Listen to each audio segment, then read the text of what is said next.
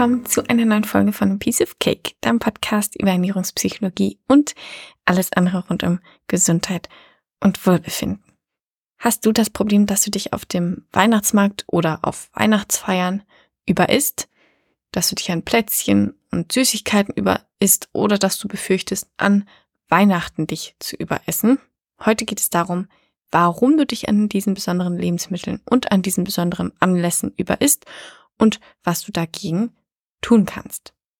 Und ein Grund dafür ist der What the hell oder auch jetzt ist es eh egal Effekt. Also, dass man, wenn man einmal angefangen hat, zum Beispiel mit Weihnachtsplätzchen, nicht mehr aufhören kann und ganz viele davon isst. Und das hat verschiedene Gründe.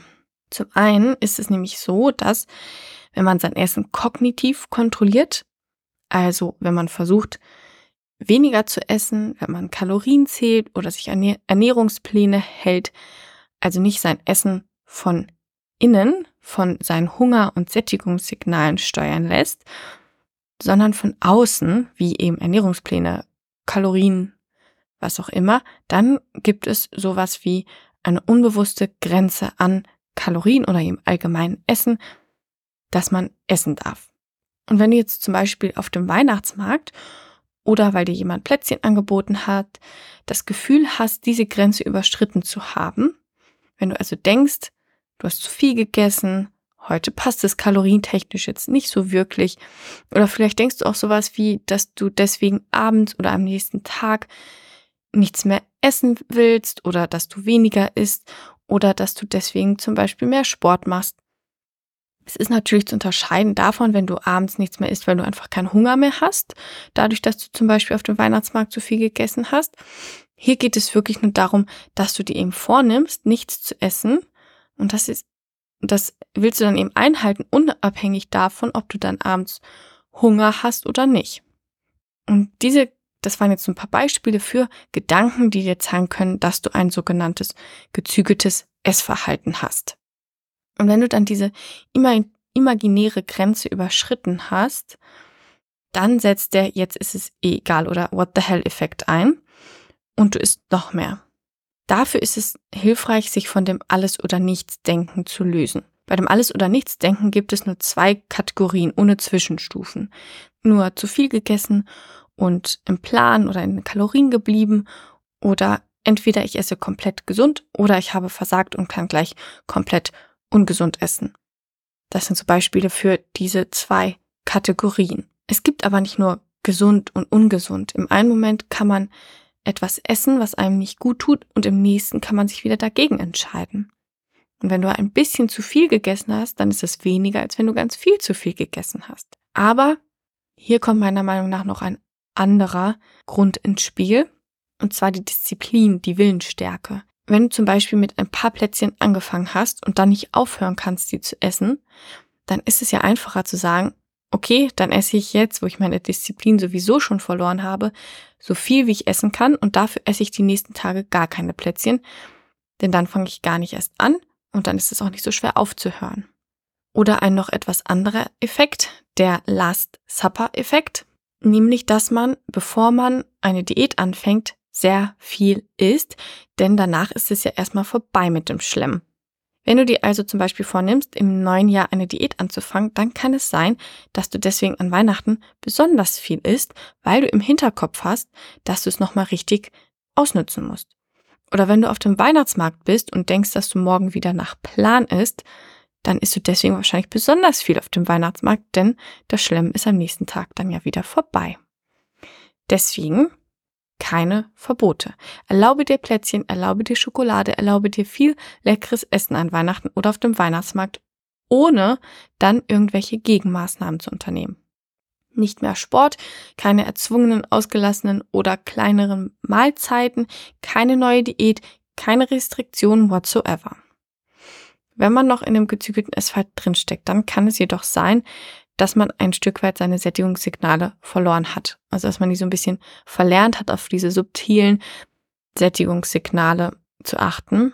Und deswegen kann es dann sein, wenn man alle Regeln und Verbote fallen lässt, dass man so lange essen würde, bis einem schlecht ist. Dann ist es ein bisschen schwer, einfach alle Verbote fallen zu lassen. Oder es ist natürlich möglich, es ist eine Option, aber ich glaube, für die meisten ist das halt nicht so eine angenehme Option. Deswegen empfehle ich dann, die Regeln langsam zu lock lockern und sich langsam an das intuitive Essverhalten heranzutasten. Also sich kontrolliert Dinge zu erlauben, vielleicht erstmal Dinge, die man nicht total unglaublich gerne mag, sondern die man nur, ja, so ganz gerne mag und sich dann eben langsam vortasten zu Dingen, die man noch lieber mag. Und dann langsam immer mehr all seine Essensregeln lockern.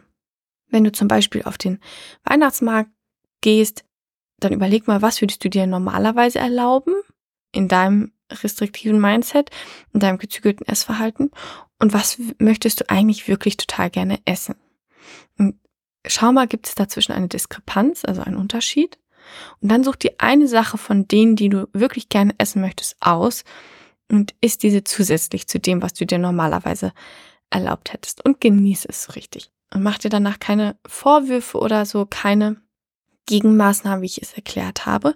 Und ja, sei danach auch glücklich und stolz mit dir selbst, denn du bist einen Schritt näher zum intuitiven Essen gegangen, auch wenn es sich jetzt noch nicht so anfühlt. Aber das ist eben ein langer Prozess.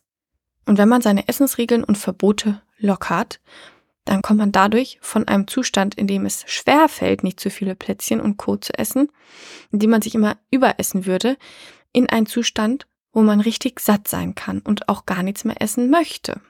Und das ist eben das Schöne an dem intuitiven Essverhalten, dass es nicht so ist wie in einem gezügelten Essverhalten, dass man eigentlich immer weiter essen möchte und sich immer dazu zwingen muss, aufzuhören, sondern im intuitiven Essverhalten fällt es eben wirklich leicht, dann aufzuhören. Und es gab auch bei mir eine Zeit, da konnte ich wirklich essen, bis mir schlecht wurde. Und selbst dann habe ich immer noch gerne an Essen gedacht. Also ich konnte den gesamten Weihnachtstag über hätte ich essen können.